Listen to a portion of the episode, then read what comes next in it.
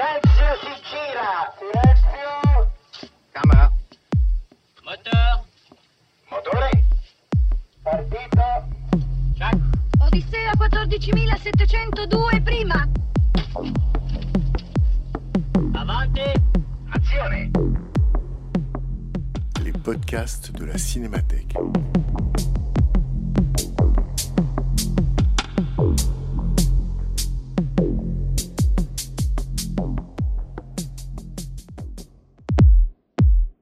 Tout de suite, je cède la parole à Arnaud pour qu'il dise quelques mots du film. Surtout, ensuite, on le voit ensemble et après, on en discute. Euh, ce film que, que vous allez voir ce soir, c'est un film qui me bouleverse. Euh, je, le tiens pour euh, vraiment un des plus grands Hitchcock. Et ce Roubaix une lumière, j'ai une mésaventure. C'est que, en fait, sur mon corpus, il y avait un seul film, c'était Roubaix, et c'était Le faux coupable d'Alfred Hitchcock. Donc c'est un film que j'ai vu, je ne l'ai pas vu en continuité depuis très longtemps, mais que j'ai revu 117 fois. Et j'ai toujours un petit rituel. C'est avant le début des films, je réunis du tournage de mes films, je réunis toute l'équipe technique et les acteurs qui sont libres, et je leur montre un film. Évidemment, le film que j'ai montré avant Roubaix lumière, c'était ce film-là. Euh, pour une fois, euh, on en reparlera après, Hitchcock qui était connu pour être euh, l'amuseur, le roi de, de, de la fantaisie, de l'imagination la plus débridée, abandonne toute imagination et ça devient bouleversant et c'est un autoportrait qui, qui est bouleversant. Je termine juste en imitant Patrick Brion. Non mais parce que je l'avais fait à la projection d'équipe. Euh, non mais c'est important de le dire quand même que, que le film date de 56, que le film juste avant c'est l'homme qui en savait trop, quand je disais le, débord, explosion de fiction, et, euh, et le film suivant 58, et on parlera de l'histoire avec Vera Miles, c'est Vertigo, ce qui n'est pas rien. Voilà.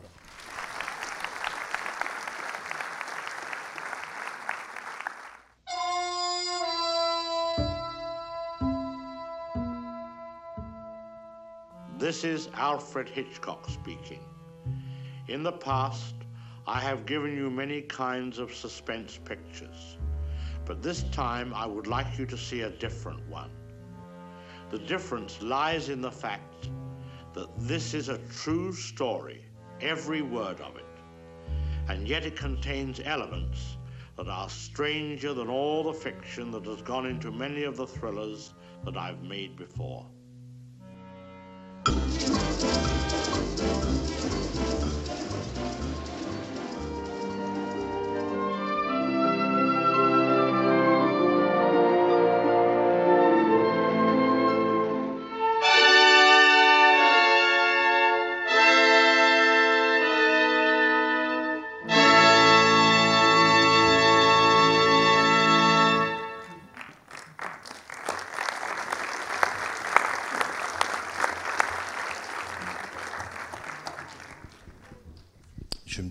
Peut-être pour commencer, pour euh, celles et ceux qui euh, n'avaient jamais vu le film, n'ont jamais vu le film, enfin jusqu'à présent, euh, je me disais que peut-être il faudrait redire une chose simple. Pe- Peut-être celles et ceux qui ne connaissaient rien à cette histoire, dire que ce que dit celui qui parle pour Hitchcock au début, qui est Hitchcock dans le prologue, ce qu'il dit, à savoir que cette histoire est vraie, c'est vrai. C'est-à-dire que euh, faut revenir peut-être sur euh, tout simplement ce qui fonde ce, récit, à savoir un, fait divers réel qui s'est déroulé donc aux, États-Unis, à New York, au tout début de l'année 1953, en janvier 1953. Et ce que vous voyez dans le film, euh, l'erreur d'identité, l'arrestation de celui qui s'appelle effectivement Christopher Emmanuel Balestrero Dimani, euh, ce que vous voyez de son incarcération, ce que vous voyez du procès, ce que vous voyez du vice de procédure, du vice de forme, et comment dans le temps de latence entre le vice de forme et la reprise du procès, l'arrestation du vrai euh, coupable, tout cela est, La, la tout cela est dépression vrai. psychotique de la femme. euh, La dépression de, de- de la femme, tout cela est vrai, et ce, pour donner d'emblée les, les- disons, le, substrat qui a servi, euh, qui a déclenché en quelque sorte l'envie de film pour Hitchcock, c'est que donc il y a eu euh, cette mésaventure tragique arrivée au vrai Balestruero entre, disons, janvier 1953 et avril 53, et un journaliste de, du magazine Life euh, s'est emparé de cette histoire et en a fait, en juin 1953, je crois, un récit très détaillé dans le magazine Life. Et j'ai presque envie de dire que le, récit détaillé que ce journaliste a fait dans Life ressemble presque à, un, on pourrait dire, à un traitement ou un synopsis de ce que pourrait être l'intrigue. Et à partir de là, euh, quelque chose s'est produit pour Hitchcock, c'est-à-dire qu'il a lu évidemment euh, ce récit et il s'en est emparé. Euh, et mentionné dans le, la biographie de d'Hitchcock, la grosse, j'ai oublié le, le. Patrick McGilligan, ouais, voilà. la, la, dernière biographie la en dernière date biographie d'Hitchcock, de, de date de 2003-2004, et écrite par McGilligan. Et mentionné aussi un épisode télévisé de, oui. de docudrama qui avait été tiré de l'article et que Hitchcock avait vu à la télévision, mais qui était un épisode plus court, quoi, qui était un résumé de l'histoire tiré du magazine. Parce qu'en fait, euh, avant même qu'Hitchcock s'empare de cette histoire pour faire le film qu'on a vu, euh, en fait, il n'était pas le seul à lire Life euh, aux États-Unis, et il y a eu une émission télé, enfin une dramatique télé d'une heure dans de, comment dire, avec à la télévision, il y avait, vous savez, les acteurs hollywoodiens avaient parfois des, émissions, et là, c'est l'acteur Robert Montgomery qui avait une, émission dans laquelle il pouvait, en quelque sorte, diffuser des, télédramas, des, séries dramatiques. Et effectivement, il y a, eu un film d'une heure fait déjà à partir de cette histoire euh, qu'Hitchcock a vu. Euh, de la même façon qu'il il est allé chercher un, un dramaturge qui s'appelle Maxwell Anderson parce qu'il avait entendu à la radio en 52 une pièce qui s'appelle Winterset et euh, qui racontait l'histoire de Sacco et Vanzetti, qui datait des années 30. Mais il a eu l'idée, euh, Hitchcock, d'aller chercher Anderson, parce qu'il entend la pièce en 52, Sacco et Vanzetti, innocent, coupable, coupable, innocent. Se dit, c'est l'homme qu'il me faut pour écrire le, scénario de ce film.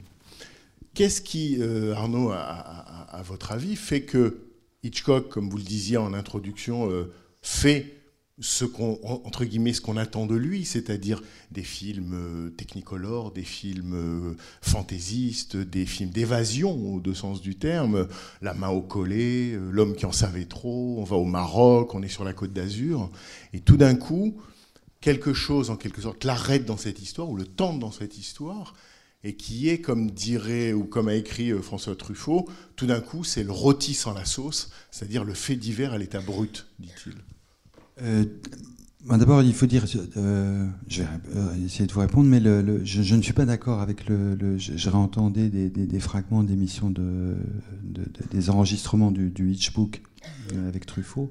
Et Truffaut, dans le Hitchbook, dit euh, c'est pas du Hitchcock euh, parce que vous êtes trop, mis en scène. Bon, et se tient en face de, de ce texte, de, cette critique que fait Truffaut, l'apologie écrite par Godard dans Les Cahiers du cinéma du même film, du, du, du Faux coupable pour une fois dans ma vie, je me tiens plutôt plus proche du côté de Godard que du, côté de Truffaut.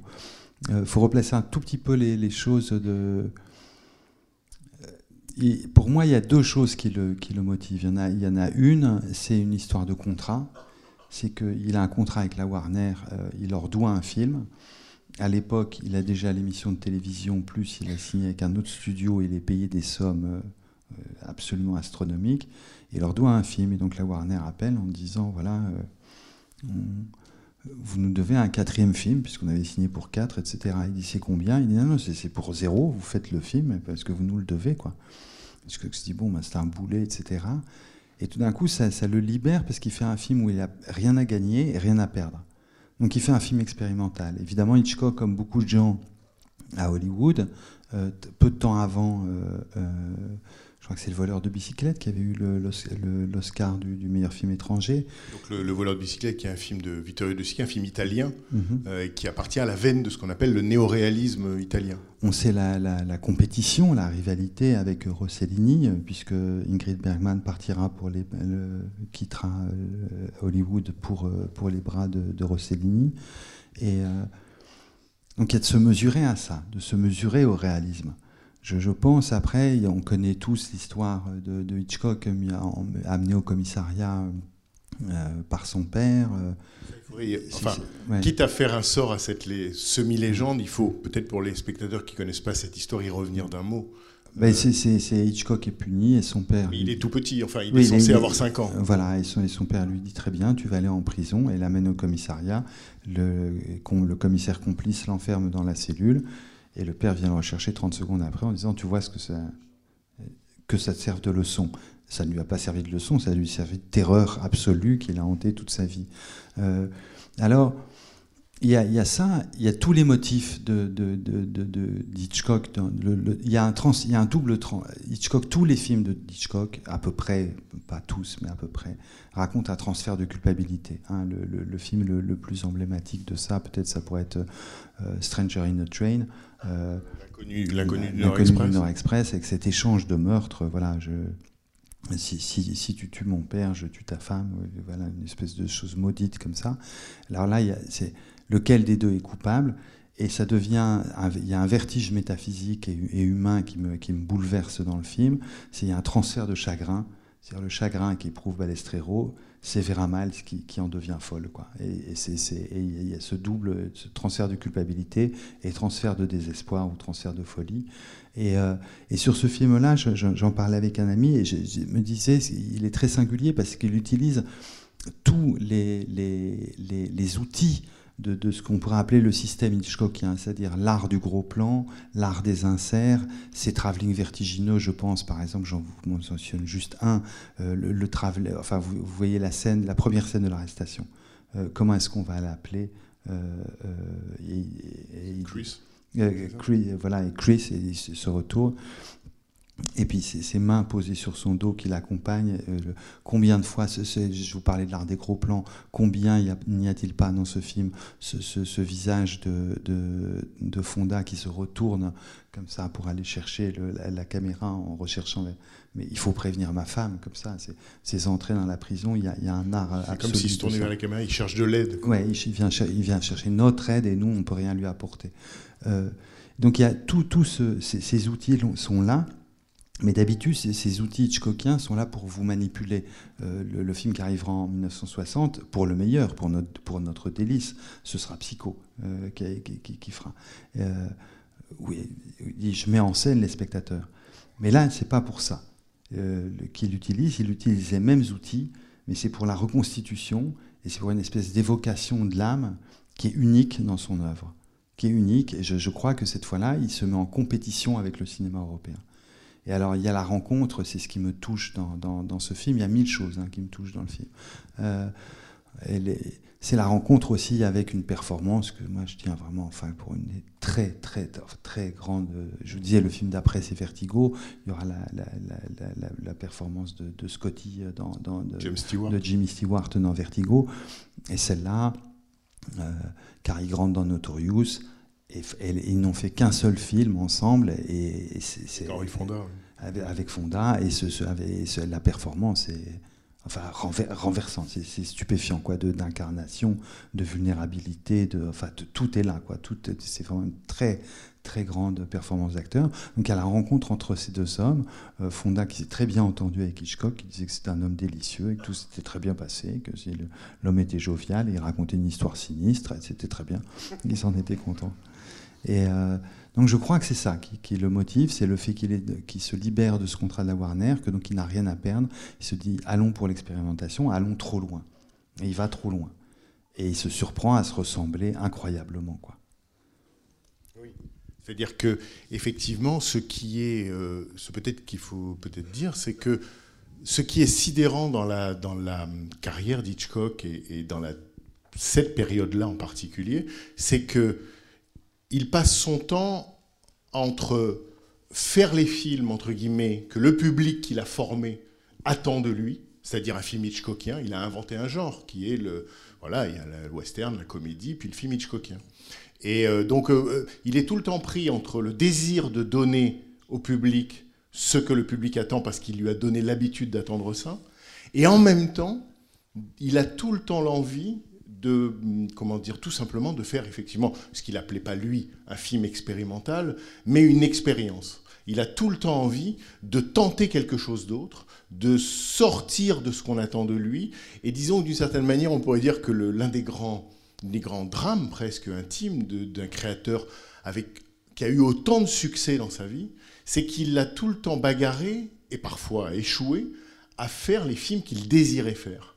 Et que quand on voit euh, un film comme celui-ci, ou quand on voit évidemment Vertigo, ou quand on voit Psychose, ou quand on voit Les Oiseaux, qui tiennent entre donc 1956, euh, celui-ci est tourné au, printemps 1956, et Les Oiseaux 1962, on voit que d'une certaine manière, il fait une suite d'expériences. Certaines sont incroyablement, euh, comment dire, euh, couronnées de succès, mais d'autres moins, d'autres non. Et on voit bien que ce qui le travaille, lui, c'est de se servir de ce qu'il appelle le pure cinéma, c'est-à-dire le- le- les pouvoirs, les puissances du cinéma, pour chaque fois tenter en quelque sorte, au milieu du système le plus majoritaire, le plus dominant, le plus commercial, tenter une expérience de cinéma.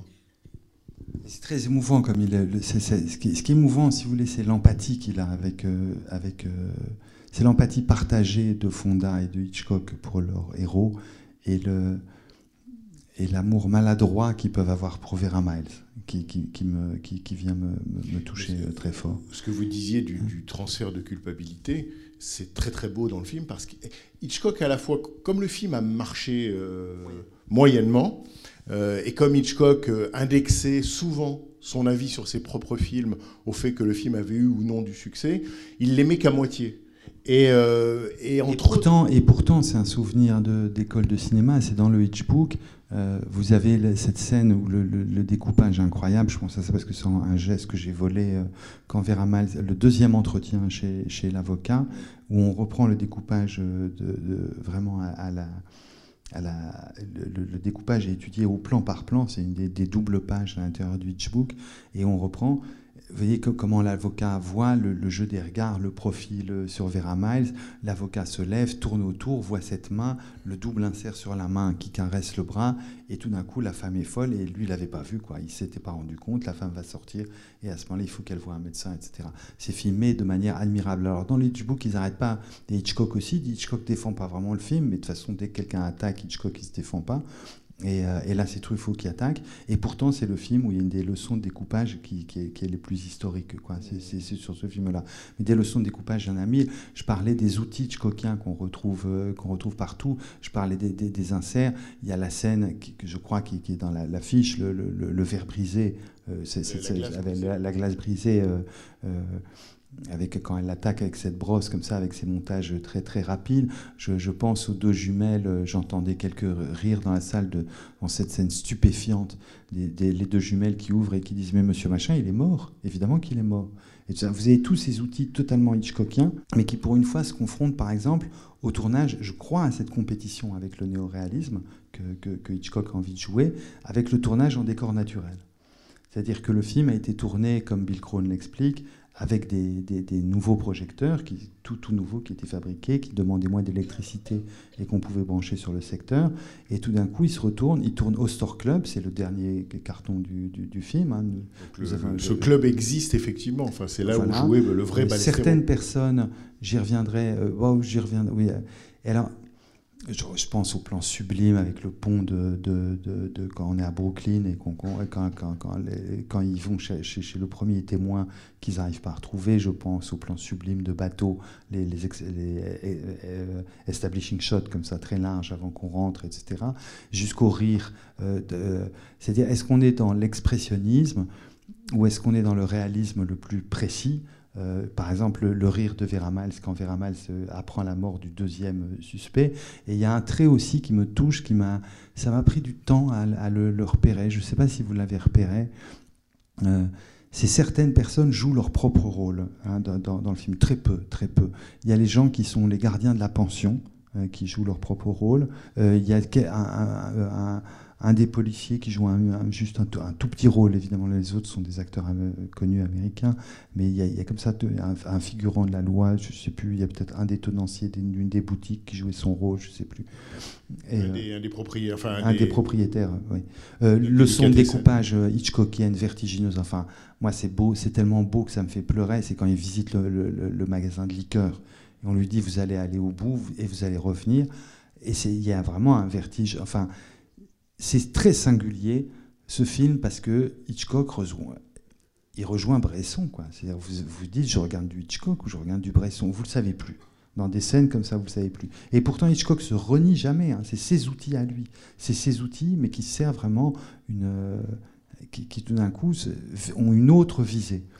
Et alors, oui, le point que je voulais soulever devant vous, qui, m'a frappé, c'est retravaillant sur ce film à l'occasion de, Roubaix, etc., m'a frappé, le, bien sûr, la, scène sublime de la fin, la, prière avec ce, plan à la persona, avec les deux visages qui se superposent, etc. Et Qui les miracles arrivent peu souvent, mais, mais parfois ils arrivent. Dire à l'infirmière quand sa femme ne recouvre pas la santé, euh, euh, elle recouvrira la santé plus tard. Et euh, c'est qu'il est catholique. Et il s'appelle Balestrero. Alors c'est Fonda, c'est l'acteur qu'on connaît, c'est Vera Miles, qui est une star américaine, etc. Et quand enfin on passe, Vera Miles va appeler un avocat, etc. Enfin, elle s'inquiète la nuit où il ne rentre pas parce qu'il est au commissariat, etc. Et enfin on voit la, la- la famille hein, qui est là. On voit le beau-frère qui est là, la sœur et la mère. Et on commence à entendre des accents et à voir des visages. Et on se dit, ah oui, mais c'est des Italiens en fait. Et il y a un côté ethnique dans le film que je trouve absolument admirable et qui vient aujourd'hui chez moi renforcer l'émotion. C'est qu'ils se vivent comme une minorité italienne, catholique. Quand on va dans la pension, c'est comme les, pensions juives dans les, dans les Berkshire. Euh, c'est une pension, on entend l'épais accent italien du monsieur de la pension qui joue son propre rôle, sa femme qui dit mais je vais aller chercher le registre, etc. Bien sûr que c'est des Italiens catholiques.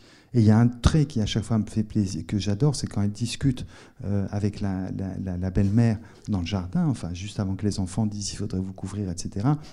Il y a un type qui a l'air bien, c'est O'Connor. Évidemment, c'est un Irlandais, c'est un catholique. Jamais ils vont aller chez un protestant. Il y, y a ce sens du péché qui est très très singulier et qui donne une couleur au film que jamais Hitchcock a abordé, qui est ils font partie d'une minorité. Ils font partie d'une minori- d'une minorité, ils vivent dans cette minorité, et quand ils vont chercher le, le mec calé, c'est un Irlandais qui est une autre, minorité. Mais il y a, cette perception-là, et qui est renforcée par le, tournage avec les, gens qui jouent leur propre rôle à l'intérieur du film. Cette dimension-là. Ouais, c'est très vrai. D'ailleurs, il y, a- plein de petites notations. Je crois que c'est euh, Vera Miles ou la mère, quand il sort de prison et qu'ils ont payé la caution, elle lui dit, je ne sais pas si c'est exactement traduit, elle lui dit Viens, viens, on va à la maison, il y aura du café et des lasagnes.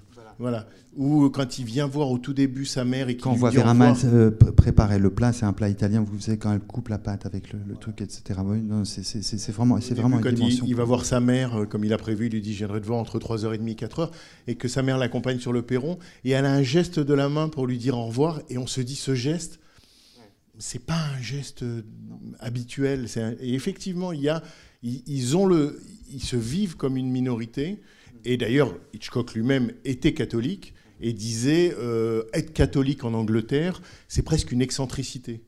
Donc lui-même avait, et c'est peut-être par là aussi que vous disiez qu'il y a quelque chose d'autobiographique dans ce film, c'est que euh, Hitchcock lui-même a vécu en quelque sorte euh, le fait d'être d'une religion minoritaire euh, dans, un, dans un pays à domination, enfin à dominante protestante. Sur, sur le, juste un mot sur ce que vous disiez tout à l'heure, sur le transfert de culpabilité entre. euh, et après, bien sûr, on prendra quelques-unes de vos questions et, interprétations sur le film, mais sur le transfert de culpabilité, c'est vrai que c'est très beau dans le film, la manière dont ça se passe malgré, malgré eux de l'un à l'autre, même si dès le début, avec cette histoire de dents, elle s'inquiète et tout, dès le début, on voit qu'il y a en elle une fragilité. Il y a en elle un espace pour que la fêlure s'agrandisse. Mais toujours est-il que ce qui est très beau dans le film, et, c'est la cruauté implacable des films d'Hitchcock, c'est que plus lui va vers sa libération, plus, plus il s'en sort, et elle, plus elle s'enferme. C'est-à-dire qu'il y a un effet de, de- de- de croisement presque, qui est tragique, où lui cherche à sortir, et elle est en train de se replier sur elle-même et de vivre en quelque sorte par procuration ce que lui a vécu en vrai. Je revoyais, euh, alors je rageais parce que j'ai pas eu le temps, vous voyez, de réviser le, film en DVD. Du coup, j'ai eu le plaisir de le voir avec vous. Et, euh, mais quand je suis en DVD, j'ai plus de plaisir à voir le film. Mais par, contre, je peux prendre des notes à mon. Et alors là, je pouvais pas prendre des notes parce que j'aurais dérangé mon voisin, c'était vous. Et euh, c'est le, la- le- le plan séquence quand elle est chez l'analyste où le, monologue de, Vera Miles est admirable et où peu à peu elle décaroche de, plus en plus. Quoi. Et de plus en plus, elle dit mais ça sert à rien, ça sert à rien, ils vont nous retrouver, etc. C'est magnifique, c'est d'une beauté, c'est un texte très très unique dans la, carrière d'Hi- d'Hitchcock. Alors euh, c'est vrai aussi que moi je suis un, spectateur, euh, est-ce que ça fait un pudique de dire ça? Non mais j'ai un enfant quoi. Et c'est ça, je ne voulais pas le dire, c'est des vies privées, tout le monde s'en fout. Et, euh, lui, il aime bien les films marrants, et moi, pas du tout.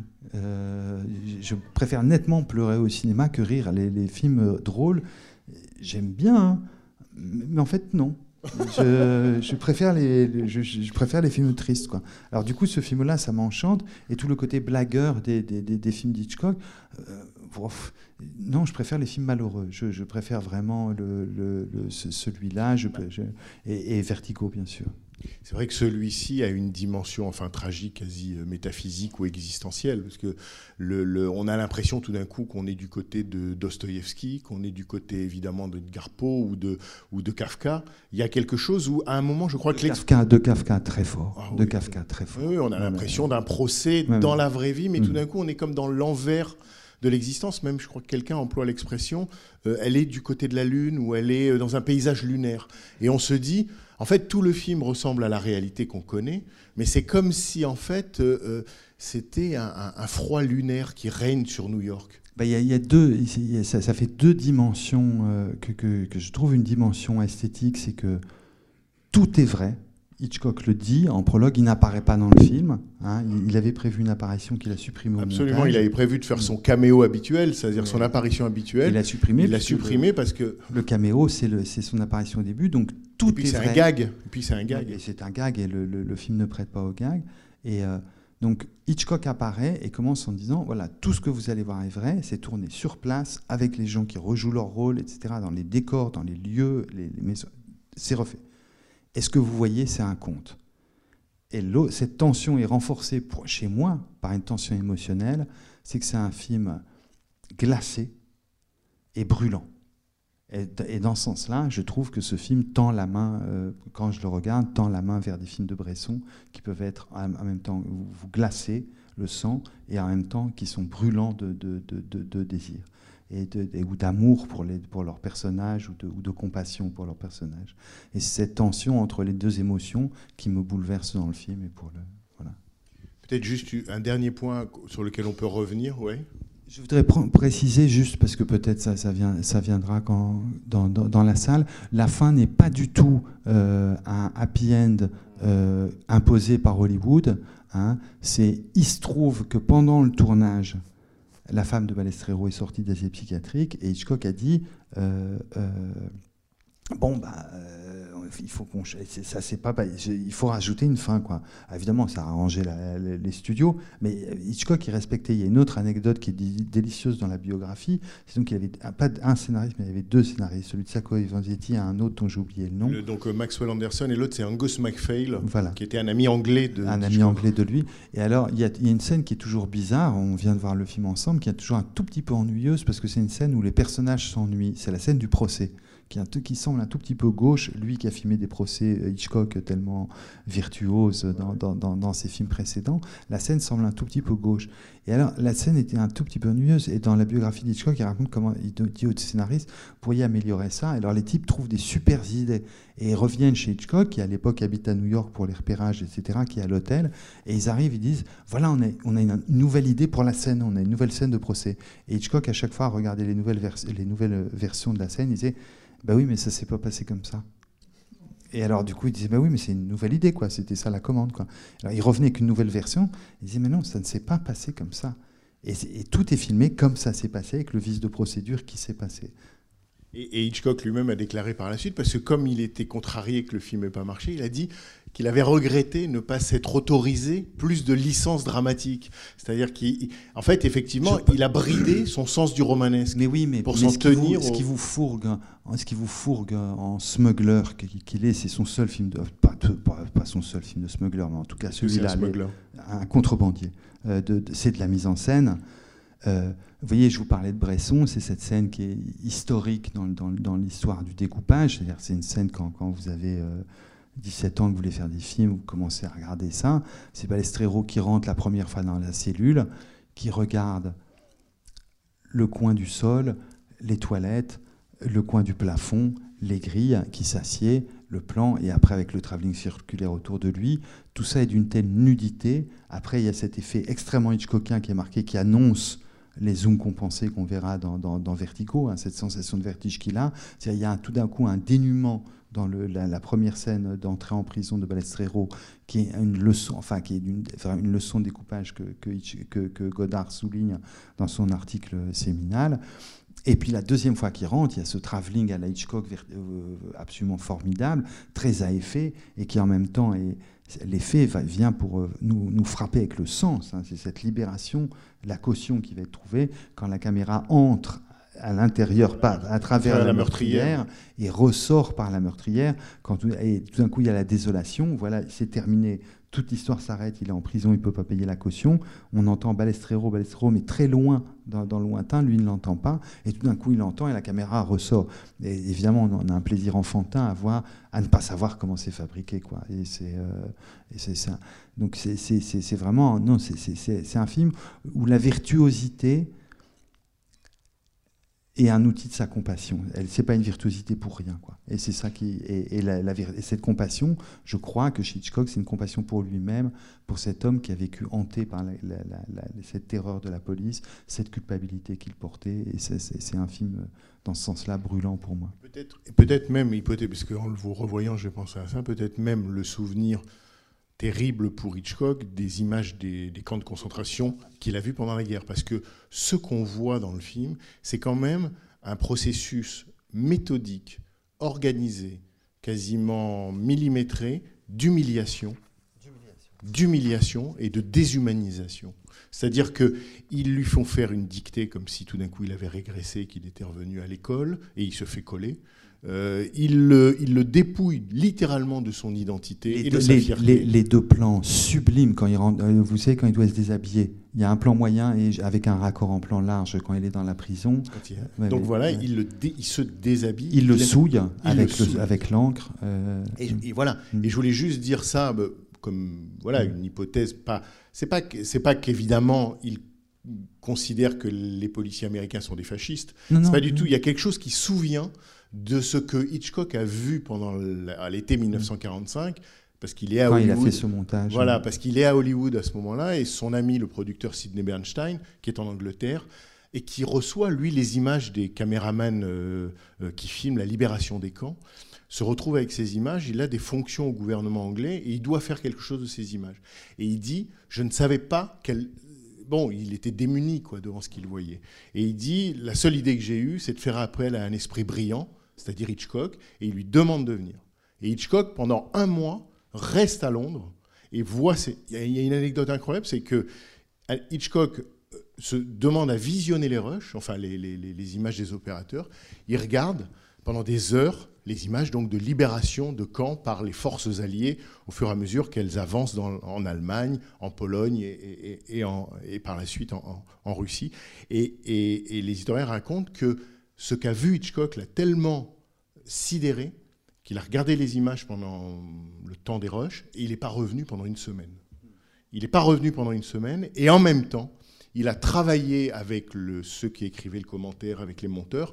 Et il aura, ce serait trop long d'expliquer ça ici, on y reviendra peut-être une autre fois. Mais toujours est-il qu'il a dit par la suite, dans les, il s'en est très très peu expliqué, de cette, de- il en a très peu parlé, mais il aurait dit à Henri Langlois, le fondateur de la Cinémathèque au début des années 70, il a dit, j'ai vu des images des camps, Personne ne voulait les voir, c'était trop horrible. Mais il dit, mais ça m'a entêté toute ma vie. Ce que j'ai vu, je ne l'ai jamais oublié. Je voudrais, ah, peut-être, on, on- faut vous passer la parole parce que vous nous trouvez un support. Ça fait les, deux dans Moulpet Show, vous voyez, du coup, vous, vous impatientez. Et euh, non, c'est- une phrase parce que Hitchcock, il n'a pas du tout fait que débiner ce film, hein, pas du tout. Et, euh, et c'est une phrase que Olivier Cohen des éditions de l'Olivier me disait puisqu'il savait que je venais euh, ce soir ici. C'est une phrase que Hitchcock a, a- dite à l'occasion de la sortie du Faux coupable. Je filme des innocents dans un monde immoral. Et c'est le, et c'est le film que, et c'est- ce rapport à, à l'image interdite ou à l'humiliation dont vous parliez, etc. Je filme des innocents dans un monde immoral. Il n'y a pas de méchants, les policiers ne sont pas méchants. Simplement, ils détruisent un homme. Et vous, êtes- vous assistez à la destruction d'un être humain par un système administratif. Euh, et le miracle arrive, absurde. euh, et voilà. Dernière chose, et promis, après on vous passe la parole, mais c'est vrai que c'est compliqué. Mais euh, vous disiez, et c'est vrai, que Hitchcock, avec 10 ans de retard en quelque sorte, fait son film, entre guillemets, néo-réaliste. C'est-à-dire qu'il voit qu'il se passe dans l'histoire du cinéma une révolution esthétique formelle qui a pour nom néo-réalisme et qui est italienne. Et d'une certaine manière, c'est trop long là aussi d'insister, Hitchcock se coltine avec cette réalité parce que ça lui a importé l'histoire du cinéma telle qu'elle se déroulait autour de lui. Il voyait, il le disait pas, mais il voyait beaucoup de films. Il voyait beaucoup de films et il s'intéressait aux films des autres.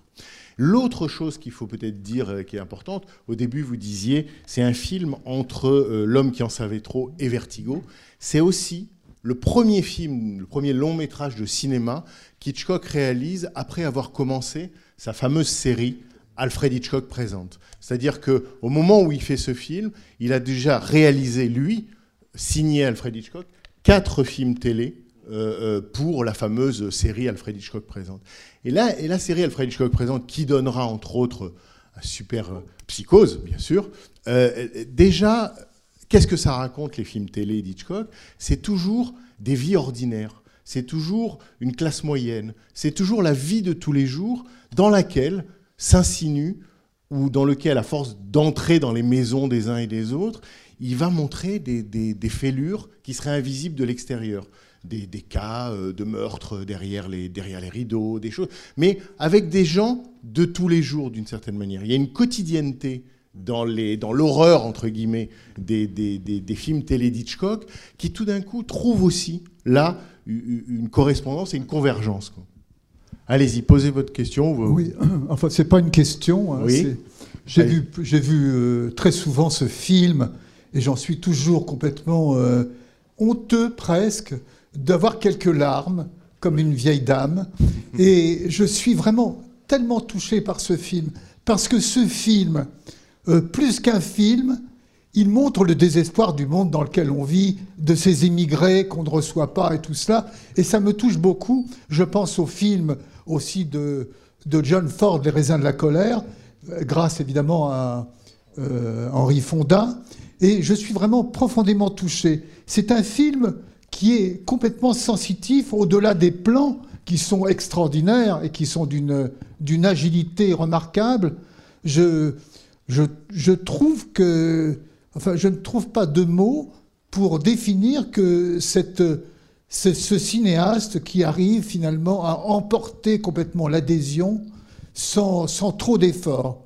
Et c'est ça, je voudrais demander à Arnaud euh, de Pléchin de me dire euh, est-ce qu'il est impressionné par certains plans, par certaines émotions qui se diluent dans, une, euh, dans un savoir-faire qui, qui est parfois inc- incompréhensible, euh, qui est difficilement définissable. Voilà. Ben, le, savoir-faire, euh, il est vertigineux dans tous les films d'Hitchcock, mais celui-là, et c'est pour je, votre émotion ou les larmes qui viennent, je les partage. Il y a un mot, vous disiez, je cherche le mot. Il y a un mot qui a été proposé, il a été proposé par Jean-Luc Godard, écrivant Jeune homme sur ce film. Il parlait d'un des chapitres du film et il disait, moi l'attribuerais, ce- il proposait si vous voulez un autre titre, il dit le film s'appelle The Wrong Man, le, le faux coupable, ça aurait pu s'appeler Les humiliés et les offensés.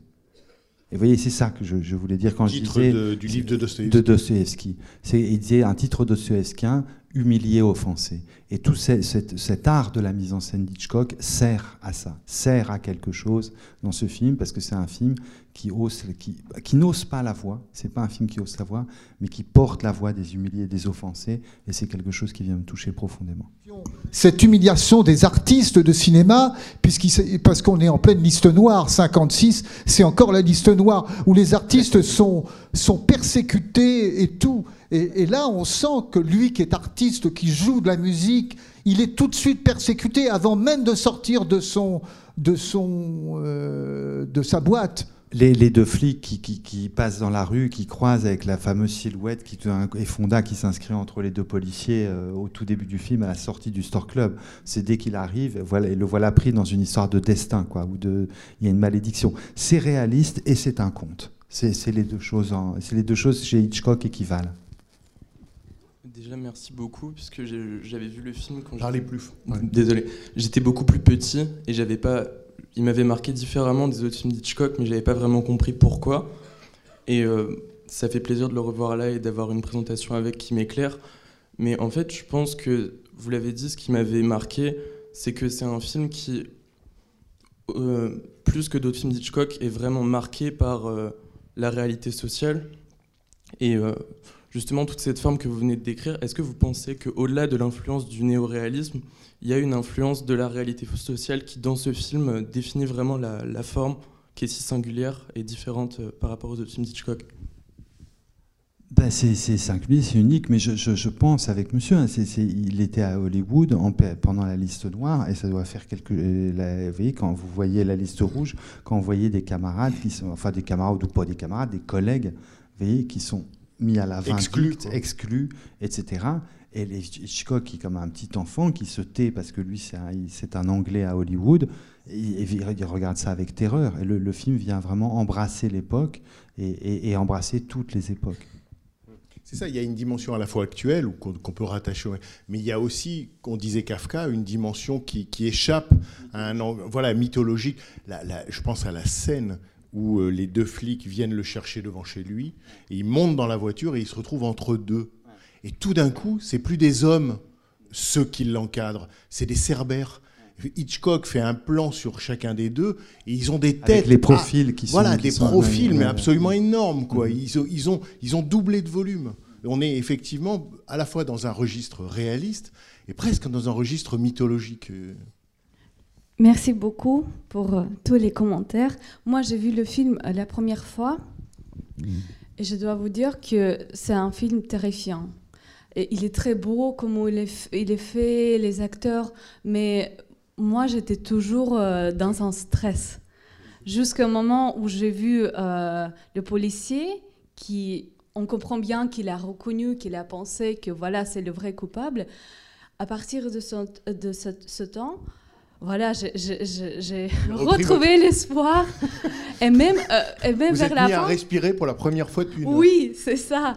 Et même vers la fin, quand on voit euh, euh, le personnage de Fronda qui arrive voir sa femme, on n'est pas sûr encore qu'elle, elle va s'en sortir. Et je dois vous dire que malgré la fin qui est, qui a une bonne fin, j'ai toujours ce qui, ce qui est resté dans, dans mes sentiments, de ce que je ressens maintenant, c'est toujours ce, euh, ce côté fatal de la chance parce que je me suis dit, et si par exemple ce détective, ce, policier, il n'a pas pensé à...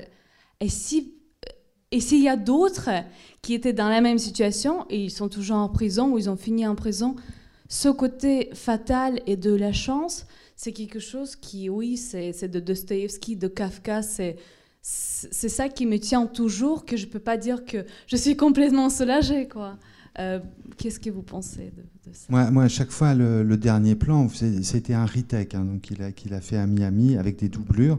À chaque fois, je me dis, c'est pas vrai, elle va redécarocher. euh, C'est-à-dire, pas, je pense à une de mes tantes, et vous voyez, je sais très bien, on s'en remet pas, ce genre de truc. euh, je- je- je- je ça va aller au pire. Je veux pas ruiner tout espoir, mais dans la version dont, dont vous parliez de, de l'entretien entre Hitchcock et Truffaut, donc qui date de 1962, et ça a été coupé dans, des, dans les versions euh, ultérieures, dans les rééditions.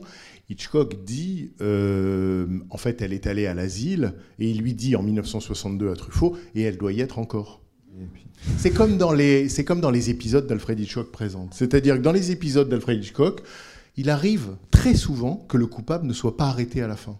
Et puis Hitchcock arrive à la fin, tonk tonk tonk, il arrive, l'oncle Alfred, il dit ne vous inquiétez pas, euh, la police bien sûr l'a arrêté. Donc euh, il rassure les téléspectateurs. Mais quand on regarde le film, euh, que dalle, c'est c'est pan, le couperet est tombé. Et effectivement, la fin ici, elle est comme dans un Alfred Hitchcock présent. Bon, bien sûr, hein, tout ça c'est arrangé, mais c'est deux plans, euh, quoi. C'est un plan avec une doublure, un plan avec une doublure et un carton. Bon, qui veut y croit Oui, elle est sortie. Elle est sortie. Maintenant, Mais si je me base sur mon expérience familiale, elle y est retournée. Mais euh, voilà. D'autant plus que Hitchcock est quand même un Hitchcock réalisateur, sorte un réalisateur du muet et qui raconte toutes ces histoires par les images. Même on n'a pas besoin des dialogues, on n'a pas besoin même. Euh, et donc du coup, ce dernier plan, euh, c'est vrai que c'est un peu euh, un générique quoi, qu'on regarde pas et voilà.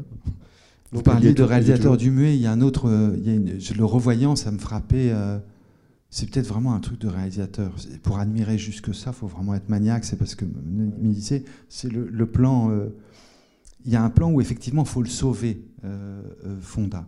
Et pour le sauver, il faut bien qu'il y ait un policier qui ait cette idée. C'est-à-dire qu'il voit l'autre type qui, a, qui, est, qui est- etc., le vrai coupable, et qui fasse ce rapprochement en disant tiens, il ressemble à Balestrero que j'ai mis en tôle. Et l'idée de mise en scène est tellement sublime dans la scène d'avant, la prière avec l'avancée de, de- sur, sur le, le tableau du Christ, puis l'avancée sur le visage de Fonda, qui, et le, enfin le, le visage de Fonda en gros plan et le, et le, criminel qui arrive. Et après, c'est doublé la, la mise en scène. Chacun des détails de mise en scène est parfait. Après, euh, quand il entend, quand il rentre dans le commissariat, il, ret- il retrouve son avocat. Et à ce moment-là, il revoit la scène que nous avions déjà vue de l'identification. Vous vous souvenez, mais cette fois-ci, de filmer de profil, c'est-à-dire qu'on ne voit pas les protagonistes. Et les deux femmes sortent et ne s'excusent pas. C'est une telle, c'est comme une gifle, quoi. C'est magnifiquement mis en scène. Et ce que j'adore, c'est que le metteur en scène, quand il doit dire et le flic, Oh, on va faire un travelling avant-arrière, ça suffira. Si vous voulez, c'est qu'elle a tellement d'idées avant et tellement d'idées après qu'au milieu, la résolution du drame, il dit la résolution du drame, c'est comme si c'était une part de, l'histoire qui l'intéressait moins et sur laquelle il s'applique moins, puisque le travelling avant-arrière, qui est tout à fait virtuose hein, par ailleurs chez un autre réalisateur, mais par rapport à Hitchcock, il, fait moins d'efforts. Il fait moins d'efforts. Il sait qu'il a, a mis deux pics. C'est justement à cette fin-là, quand les deux femmes sortent, quand même les deux accusatrices, celles qui, elles aussi, ont cru voir en cet homme le, le coupable, ça part de là quand même, de, de- de- de ces femmes qui parlent entre elles et qui disent c'est lui, c'est lui, c'est lui, c'est lui. C'est- l'effet que disait le jeune de cette société qui, nous- écrase un peu comme ça. Cette fin, il pose sa main sur l'épaule de l'homme pour lui dire c'est fini. C'est ce, ce geste, c'est le geste qu'on retrouve chez vous dans, dans, ce- dans votre film.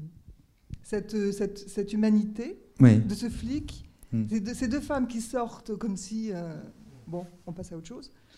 Et lui, flic, ce lui, flic, qui lui par contre met sa Il, vient, main et dit il bon, offre quelque chose. ouais, Et ouais. ça vient répéter. Et donc il n'y a pas rien. Non, il n'y a pas rien. Et puis ça vient répéter et réparer le geste terrible de, la secrétaire qui venait poser la main pendant le tribunal. Vous savez, avec ce long panneau circulaire et la, main qui se posait sur son épaule. Et voilà qu'une autre main se pose et celle-là n'est pas accusatrice mais devient une main amie. Et donc quelque chose quand même se répare. Je voulais, rebondir sur l'importance du couple dans le film incarné par Henri Fonda et Vera Miles. Tout à l'heure, il y a un monsieur qui a cité les raisins de la colère. Il n'y a pas longtemps, j'ai vu le film Jimmy Bay où tu fais référence à Henri Fonda dans un film de John Ford vers sa destinée, Young Mr. Lincoln. Alors moi, je, suis obligé de, trouver que ce film d'Hitchcock a quelque chose, bien sûr, de bressonien, de kafkaïen, mais il a quelque chose de fordien aussi. De fordien, parce que euh, ce couple euh, uni par Henry Fonda et Vera Miles me rappelle aussi Vera Miles, la femme de James Stewart dans L'homme qui tue Liberty Valence, les rapports de force et d'intégrité morale et de religion, toujours, euh, d'une femme qui va défendre son mari jusqu'au bout, euh, me, ra- me rappelle bien sûr tous les personnages que Fonda a, tourné avec, euh, avec John Ford. Il faut savoir que par rapport à ce que disait aussi le monsieur tout à l'heure, par rapport à l'intolérance des années 50, le McCarthyisme et tout, ce film arrive dans la carrière de Fonda entre euh, son retour, puisque c'est le seul acteur de l'histoire du cinéma qui n'a pas fait de cinéma pendant 8 ans et qui a tourné Permission jusqu'à l'eau, Mr. Roberts, sous la direction de Ford, après l'avoir joué pendant 7 ans au théâtre. Et dans les années 50, il tourne deux films majeurs, le film qu'on vient de voir et 12 hommes en colère de Sidney Lumet où il incarne la justice. Et je, je voulais rebondir là-dessus, c'est- que euh, l'esprit de Ford est là aussi. Moi j'ai pensé, alors peut-être qu'à tort ou à raison, j'ai penché au, au mouchard. En, voyant le fou coupable, parce que le fou coupable, le fou coupable s'appelle, aurait pu s'appeler aussi euh, l'innocence bafouée ou, ou- ou li- ou- ou l'innocence incarcérée, avec ce plan magnifique dont parle la, dame tout à l'heure, de ces deux femmes avant, avant d'entrer chez elles, mais elles ont failli envoyer un, un- homme en prison pour le restant de ses jours parce qu'il ressemblait à un coupable. Et il y a, y a une scène fantastique dans le film. Euh, c'est peut-être une erreur de sous-titrage. C'est le journal qui dit que Manibal Estero a été euh, désinculpé ou euh, il a été, réhabilité grâce à un sosie. Non, il n'a pas été réhabilité grâce à un sosie. Il a été réhabilité tout simplement parce qu'il était innocent. Et tant qu'on tant qu'on ne pouvait pas faire preuve, la preuve de, ce- de, de- de son innocence, il aurait pu rester 10 ans, 20 ans euh, dans le couloir de ce qu'on veut. Quoi. Et, et- et- donc c'est important, il, a- il, a il, il- est libéré parce qu'on a trouvé le vrai coupable. The, the wrong, the wrong man is outside because uh, the, the, the, real, the real man is, uh, is guilty. Voilà. Alors, Bravo. je ne sais pas ce que, ce, que, ce, que, ce que tu en penses, Arnaud, de la connivence qui y a entre Hitchcock et John Ford. Je la vois moins, je l'entends par la citation des acteurs. Par contre, ce que je voudrais relever, c'était une petite note que j'avais prise, et la, et la situation et la citation d'un ami. euh, c'est- c'était cet ami qui me, c'est Nicolas Assaada qui me soulignait ces vertigineux politiques des acteurs. Bon, politique du cinéaste, on vient de faire l'apologie d'Hitchcock pendant 30 plombes, mais politique des acteurs, c'est la même année que le même homme fait ce que vous venez de voir et 12 hommes en colère. C'est hallucinant. Alors, proximité avec Ford, oui, mais enfin avec Sidney Lumet, quoi. Et alors, Nicolas Assaada soutient que les 12 hommes en colère, en fait, c'est la suite du faux coupable. C'est-à-dire, c'est un type, il a été mis en prison, il a failli y rester, etc. Donc, du coup, quand il arrive, quand il tourne six mois après dans le film de Lumet, il dit ah, non, non, non. Non, non, pas d'erreur judiciaire ce coup-ci, parce que je suis passé par là, donc je suis au, courant, quoi. Et donc, euh, Saada dit non, non, c'est- la suite, c'est le sequel de, de- de- du faux coupable. Et je trouve l'hypothèse tout à fait euh, joyeuse. Bonsoir, merci beaucoup pour euh, tous ces éclairages. Euh, je ne ferai pas de parallèle en disant que le faux coupable, c'est Duquesne dans Roubaix une lumière. hein, ça m'a fait penser à ça. Sinon, une question bête, c'est pourquoi l'histoire est vraie et euh, une fois qu'il choque l'a dit en entrée, on voit apparaître euh, tous les événements sont, euh, sont, ne sont pas réels, euh, il n'y a aucun rapprochement, c'est dans le, Dans le générique. ça, je pense que c'est contractuel. Ça, c'est contractuel, ça, c'est les obligations. C'est les studios qui se protègent. ouais. C'est- ouais. le. C'est le. Comment dire Le service juridique de la Warner. Qui, Voilà. Là, vous, là, vous luttez plus, quoi. D'accord, oui, d'accord. À un Et- moment, bon. Et, juste un, autre point, on a parlé de beaucoup d'écrivains et d'auteurs. euh, euh, je voulais, euh, j'ai lu récemment qu'Hergé était très admiratif d'Hitchcock et qu'il regardait beaucoup. Et quand on regarde la chronologie, les, deux plans que vous nous avez ramenés à la mémoire, qui sont le bateau et le pont de Brooklyn, j'ai eu l'impression de voir des, cartouches d'Hergé avec euh, Tintin euh, qui rentre dans l'immeuble et on voit derrière euh, cette perspective. Enfin, si vous regardez Oui, non, non, je- Coq je- en je- stock, je- par exemple, je avec vois le très bateau. bien ce que vous voulez dire. Mais comme moi, comme moi je, je- je- je préfère les films tristes d'Hitchcock aux films gays, il y a un autre film triste que j'adore qui est Marnie. Et je me souviens toujours du bateau, vous voyez, derrière la maison de sa mère, euh, avec ce, ce bateau, Énorme. l'énorme masse du, du- du bateau, qui puisque c'est une femme à marin. Alors il y a comme ça, donc il y a cette menace du bateau terrible dans, dans, dans Marnie. Donc je fais la rime avec Hitchcock lui-même, et j'entends votre rime avec Hergé. Mais il y a, il y a un côté, il y a un moment, entre guillemets presque, mais qui joue hum, grâce au spectateur. Il y a presque un moment bande dessinée, ou en tout cas, euh, c'est quand il lit, quand Henri Fonda lit son journal dans le, dans le métro au début, et qu'on comprend. très- Ça, c'est très, très Hergé. Très, très. C'est, monsieur disait, cinéaste qui vient du muet. C'est-à-dire que il regarde une publicité pour une voiture et on voit qu'il y a une femme, deux enfants. Donc on sait tout de suite qu'il y a deux, garçons, une femme avec deux garçons. Après ça, il regarde une publicité pour les, prêts bancaires. Donc on se dit, ah ça va. Et après ça, il plie le journal et c'est sur les courses. Et à ce moment, il y a cette scène. Mais sauf qu'il y a l'apport du réalisme. C'est ce café, le décor du café sublime à New York ou, à Brooklyn, je sais pas, où il va prendre son petit déjeuner rituel juste en sortant du métro. Et où tout d'un coup, il y a cet apport de, de, que, dont, dont, Hitchcock s'est protégé. Et là, s'est protégé de la vie tout le temps. Euh, et là, tout d'un coup, il se protège moins. Quoi. Et alors, du coup, c'est bouleversant. Hitchcock nous fait lire le journal d'Henri Fonda comme si c'était une BD, ou enfin, puisqu'on voit après chaque fois, il y a un plan sur euh, une expression d'Henri Fonda où on comprend que tout d'un coup, ah oui, la voiture, est-ce qu'on pourrait, est-ce qu'on pourrait pas? Et puis tout d'un coup, le prêt, ça le ramène à la nécessité, enfin le problème de dentaire de sa femme et ça. Et donc on, avance. Et quand on connaît la passion qu'a, parce que combien de fois il a raconté cette histoire, l'effet le, Kuleshov, donc, en fait, Hitchcock, qui effectivement est un cinéaste qui vient du muet, était obsédé par l'effet Kuleshov, qui voulait, qui était une expérience cinématographique et qui disait si vous montrez euh, euh, un enfant euh, dans un cercueil, puis un visage d'homme impassible, et que vous montrez des victuailles sur une table et un homme impassible même dans le plan suivant, vous allez imputer des sentiments différents à chaque fois au visage de l'homme que vous voyez. Une fois, vous allez dire ah il joue la peine, et une fois il joue la joie. Oui. Avec le, le, même acteur, oui. C'est la force du montage. Mais alors j'aime terminer sur un, un, désaccord total avec euh, Bernard Benoliel, parce que vous voyez, il y, y, a cette phrase, euh, voyez, les acteurs c'est du bétail, l'effet coulé de chauffe, etc., etc. Mais jamais jamais vous obtenez une performance comme celle de Fonda en lui disant tu donnes un regard neutre et je mettrai c'est pas possible c'est pas possible c'est-à-dire qu'il faut qu'il y ait une amitié il faut qu'il y ait deux artistes qui travaillent ensemble il faut qu'il y ait deux hommes qui partagent les mêmes sentiments ou une même visée Évidemment que Hitchcock est un, un, cinéaste qui aimait follement les acteurs. Il suffit de voir chacune des performances d'Ingrid Bergman. Il, euh, même si c'était musclé, il s'agit de voir Kim Novak ou Jimmy Stewart dans le film qui suivra, et c'est bouleversant. On pourrait même dire que le drame d'Hitchcock, c'est qu'il était fou de ses acteurs. Moi, il me semble qu'il euh, y a le piège de l'histoire vraie. Parce qu'en fin de compte, Hitchcock, c'est un scénario qui ne tient pas debout. Puisque, par définition, euh, pourquoi ce type qui a, qui a, dé, qui a dévalisé euh, se, se, se, serait représenté à cet endroit? Ça n'a aucun sens. Il a, on ne peut pas imaginer Hitchcock inventant une histoire, un scénario où le type qui, a, qui est venu voler, qui est venu dérober, et qui a eu affaire, reviendrait en donnant son nom, etc. Ça ne tient absolument pas debout une seconde.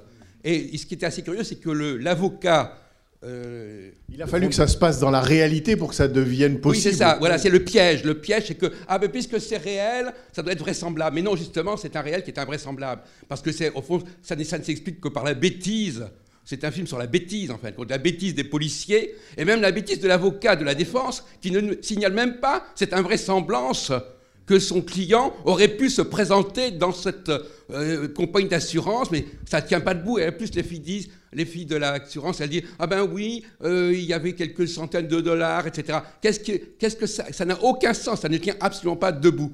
Et donc, ce que je trouve d'ailleurs amusant, c'est que je suis le premier à signaler ce problème, alors que c'est, une évidence que ça ne tient pas debout, et que Hitchcock, s'il n'avait pas été lié à, à cette histoire vraie, il n'aurait jamais pu imaginer et présenter un film aussi aberrant.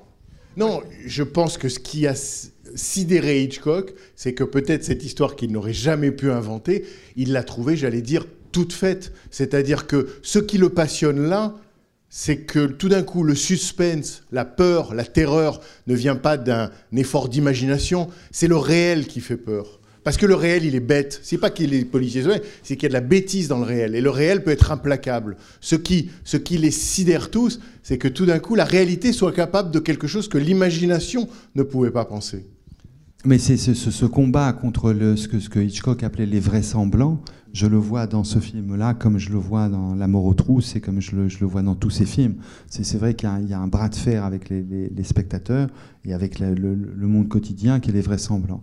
Maintenant, si je peux me permettre une anecdote euh, est-elle facétieuse Un tout petit peu? Je connaissais rien à la police, mais il se trouve que je viens de faire un film où j'ai dû vivre pas mal avec des policiers. Et il y a un jeune homme avec qui, euh, vous voyez, parce que vous dites les policiers, ils auraient dû dire, c'est pas possible qu'il aille deux fois à l'assurance, une fois pour les cambrioler et la deuxième fois pour demander un prêt. Et alors moi j'ai joué avec un jeune homme, pas si jeune que ça, il avait déjà une toute petite trentaine d'années, que nous avons rencontré euh, à la NPE parce que son agent de peine, euh, lui avais dit de, venir pointer à sa sortie le jour de sa sortie de prison, et il, avait un beaucoup de charme. C'est pas, pas Farid, hein, c'était un jeune homme beaucoup plus blessé ou meurtri. Et quand lui n'a pas osé raconter ce qu'il avait fait, les policiers racontaient ce qu'il avait fait, c'est il avait fait un hold-up sans masque dans l'épicerie au-dessus de laquelle il logeait. Lui habitait au premier étage. Et donc il était descendu, il avait fait un hold-up. Il était remonté pour manger les chips et les- la bière et puis, euh, je sais pas, le, téléphone portable qu'il avait dû voler. Et il avait été vachement étonné quand la police était venue le chercher en disant Mais vous avez fait comment? Et euh, il s'est passé- C'est-à-dire c'est- c'est- c'était en bas de chez toi, quoi. C'est-à-dire c'était tes voisins, quoi. Et il y avait un tel dénuement que parfois la police, j'imagine, doivent se trouver dans des situations un petit peu euh, absurdes. Absurdes. La, la réalité est absurde, quoi. Et la, la réalité peut arriver à être absurde. Et ce jeune homme, il- avait pourtant, euh, il était un peu light in the head, comme disent les Américains, je sais pas. On va prendre peut-être une dernière question, oui? Ou Une Euh, avant-dernière? Moi, j'ai beaucoup pensé à un film, alors je suis un peu embêtée parce que je me souviens ni du titre de ce film, ni du réalisateur. Alors peut-être que quelqu'un va pouvoir m'aider. Mais c'est un film assez euh, rare, je crois. Un film québécois qui retrace la, réaction policière après des, émeutes au Québec dans les années 70. euh, et, qui décrit, euh, des arrestations de, euh, faux coupables, hein, de, gens qu'on va un peu comme ça arrêter pour, l'exemple. Et c'est une description extrêmement précise, comme dans le film qu'on a vu ce soir. Pas à pas, on assiste notamment euh, au moment où les policiers débarquent le matin chez les, chez les gens, au moment du petit déjeuner. Donc il y a les enfants euh, qui sont en train de, prendre le petit déjeuner, et puis il y a tout un pourparler qui s'engage avec la, po- la police. Enfin, pas un pourparler, mais voilà, une sorte de, dialogue. et euh, on assiste à l'arrachement comme ça de, des- gens de leur foyer, quoi. Et euh, il y a aussi une, scène qui m'a- qui m'avait euh, bouleversée dans ce film, c'est que donc euh, les, gens sont parqués euh, dans une sorte de, de grande salle et puis mis, mis en prison et privés de nourriture.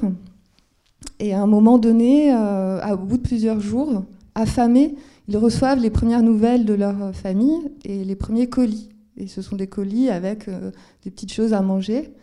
Et euh, un des personnages se, rue euh, littéralement sur la nourriture, se, se goinfre. Quoi. Et donc euh, il mange ce paquet de chips comme ça, de manière très frénétique. Et il se met à, pleurer à ce moment-là. La scène est vraiment enfin, absolument bouleversante. Et quand j'ai vu ça, c'est un film militant. hein, comment dire, euh, euh, ça, s'inscrit enfin ça, s'inscrit pleinement comme ça et, volontairement dans un. Le sentiment que m'a donné à la fois ce film et le film canadien dont je parle, c'est euh, quand on décrit précisément les affects des humiliés, comme vous le disiez parfaitement, que là on, on- fait quelque chose comme, alors pardon pour utiliser ce mot, cette catégorie un peu comme ça, comme, imprécise, mais moi je dirais qu'on fait du, cinéma politique, quoi. Et, euh, et je voulais vous poser cette question est-ce que. euh, alors, je vous ai entendu récemment euh, sur France Culture dire que souvent vous, ne, prononciez pas sur les questions politiques, mais je voulais savoir si, en, programmant ce film, il y avait, il y avait quand même un choix politique. Et euh, j'avais une deuxième question très rapide qui n'a rien à voir avec le cinéma, mais vraiment par curiosité. Dès que le film a, la, la première chose que vous avez dit euh, quand le film a terminé, c'est euh, l'un a parlé de décompensation psychotique et l'autre a parlé de dépression. Et je voulais savoir si cette question-là avait été, si quelqu'un avait écrit ou tranché, quelqu'un qui connaît un petit peu ça précisément, de quoi est-elle malade exactement? Voilà, merci. Non, non, j'écoutais cette femme et je vous disais, je, pensais à ma famille, voilà. Et euh, le, mot politique, je n'oserais pas l'utiliser. euh, avec, euh, pour moi-même, je ne l'utilise pas parce que c'est un mot que je, comprends mal, que je manie mal. Voilà, c'est un mot que je, je mal. Et, et pour Hitchcock, je, pense qu'il serait outré. Je, je- pense que Hitchcock aussi avait peut-être un, un inconfort ou avec. C'est difficile de, fabriquer des spectacles et des spectacles de divertissement aussi, beaucoup, parce que c'est une dimension importante, même si je disais. Il n'a pas fait de films comiques, il a fait des films drôles, donc ça, va, ça va. Donc je, peux en être spectateur quand même. Et, euh, et quand vous faites La mort aux trous, c'est difficile après de dire je fais du cinéma politique, parce que vous le faites, vous voyez, c'est pas, c'est difficile. Puis il voulait être un cinéaste à, su- à succès, c'était très important pour lui, ce, rapport, ce dialogue avec les spectateurs, d'arriver à nous séduire, à nous faire tourner la tête, etc. Donc non, c'est pas un mot que, je pourrais utiliser, en tout cas certainement pas pour moi. Euh, voilà. Par contre, pour euh, utiliser un peut-être ouvrir, si vous voulez, le, accueillir ce que vous dites et le, faire rebondir autrement, il y a un adage dont je me souviens mal, mais sûrement euh, vous pourrez m'aider et me corriger, euh, qui est une phrase qui, m'a frappé très forte, qui, était une phrase de Danet, euh, qui disait euh, quand, quand on aime le cinéma, pour certains, pas pour tous, mais pour certains, c'est des choses qui se décident très jeunes. Chez lui, c'était renforcé par le fait qu'il était fils euh, d'une mère, euh, d'une mère seule, euh, de par sa, sa judéité, de par son homosexualité qu'il a connue jeune, donc d'isolement ou de choses là, vous comme parlez ça. de Serge Danet, De le Serge critique Danet, de- le du critique du cinéma, et qui disait peut-être on aime les films parce que on refuse la société. Et il disait si j'ai refusé la société, c'est pour accepter et embrasser le monde. Voilà. En tout cas, moi, ce serait ma position éthique plus que politique. Ce serait d'essayer de refuser la société. Je refuse la société parce que je trouve que le cinéma, c'est mieux que la vie, c'est la vie en plus vite. Et, euh, mais j'essaie, j'essaie d'embrasser le monde dans mes films. Voilà. Et en tout, très humblement, parce que lui, il a embrassé le monde super large. quoi. On prend une dernière question devant et on s'en tient là. Euh, me- merci. Euh, je suis confiant que vous, vous êtes familier avec la citation, la citation, mais pour ceux qui ne le sont pas, Bergman se référait à Martinson quant au, quant au fait que le cinéma était le refuge de ceux qui avaient peur de la vie. Euh, donc, je- j'en viens à ce que je voulais dire. Il y a, euh, il y a, quatre choses. Il y a trois, choses dans le. Alors moi, j'ai, pour être clair, j'ai j'ai que vu le film entre deux et cinq fois, pas, pas 117 fois. Et donc, je vous indique des choses en me demandant que- quel est leur sens, à part le fait que pour au moins 3-2, je vois ça rajouté à l'humiliation. Mais donc la première, c'est le fait que les policiers utilisent la, main forte avec lui. Et moi, je, ne connais pas assez des États-Unis ou de la police à, à l'époque, mais j'ai suffisamment d'expérience avec la police ou de ce que font certaines personnes, de simplement dire vous n'avez pas besoin de, me toucher ou de m'ag- m'agripper, je, je, viendrai avec vous. Et c'est pas comme s'il n'est pas obéissant. Euh, euh, premièrement. Deuxièmement, ce mensonge à propos de la famille qui est réitéré à travers le film, it's taken care of, euh, et jamais il ne s'assure que c'est fait. Euh, le, the wrong man, le faux coupable. Comme euh, vo- voilà. Et la, troisième chose, c'était le. Alors ça, quand je parle d'humiliation, je parle plutôt d'un effet de mise en scène parce que je je euh, Enfin, vous allez comprendre aussitôt que je dis. Mais c'est très frappant que quand il quitte la femme de sa chambre, la femme de sa chambre, la chambre de, sa femme, c'est juste, je me demande ce que ça veut dire, euh, qu'il ne laisse pas le journal. Et parce qu'elle a peut-être des moments de lucidité, des moments de non-lucidité. Donc en termes de mise en scène, c'est totalement logique, en, en termes d'humilier, etc., qu'il ne fasse pas ça. Mais ce qui m'intéresse aussi, c'est ce que vous avez à dire sur ces choses, mais aussi ce que vous savez de ce qui est vrai et faux. Euh, et euh, oui, oui, vous en faites pas. Je, je- je- oui, non, mais je vais le plus vite possible. Euh, c'est il y a les policiers, et ça m'a frappé dès l'abord, et parce que ça fait, très, ça fait au moins 20 ans que j'ai pas vu le film, les policiers sont, sont comme des complices. Alors ils sont procéduriers, ils, tout travaille comme sur des rails, comme s'ils étaient complètement fatalistes. Enfin, c'est l'un des aspects du film où il est incroyablement kafkaïen, c'est que même les, fonctionnaires, ils, ils, enfin, ils comprennent pas ce qu'ils font, ils remettent rien en question. Mais voilà, ils sont, ils sont comme complices, ils sont pas. Euh, enfin, je sais pas comment l'exprimer mieux que ça sur, sur le champ.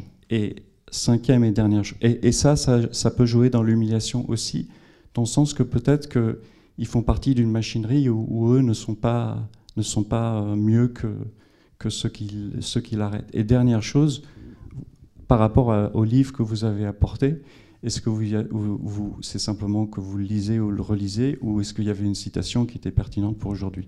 Non, non, sur le, texte de Godard, je le relisais euh, dans, dans, le train qui me conduisait vers ici en me disant si jamais il y a une citation, euh, vous voyez, super forte comme ça, Godard viendra à ma rescousse.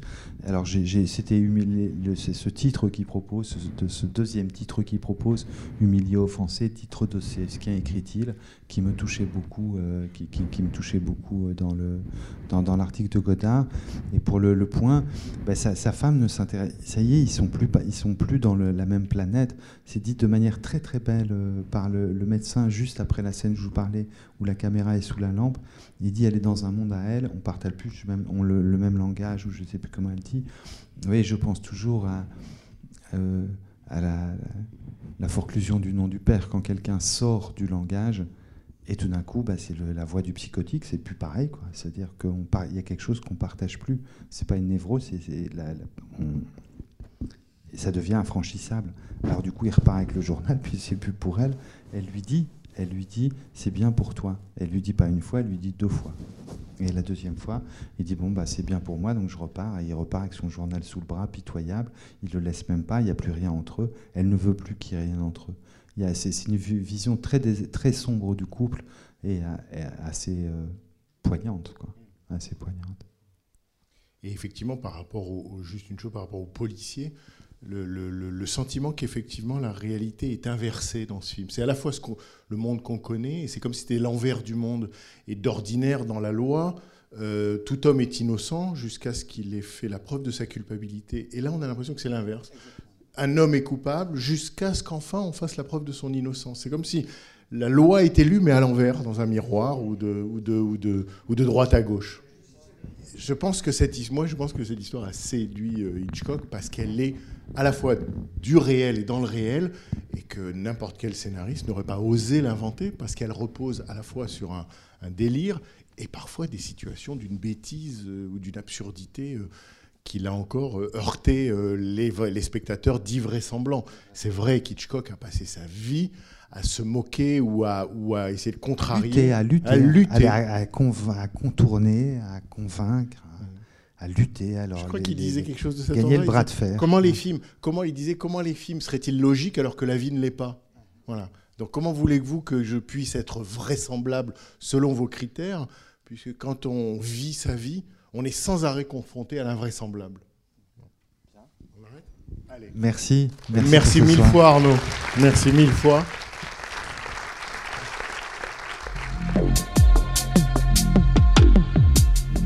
C'était les podcasts de la Cinémathèque française, un dialogue avec Arnaud Desplechin, enregistré le 5 septembre 2019.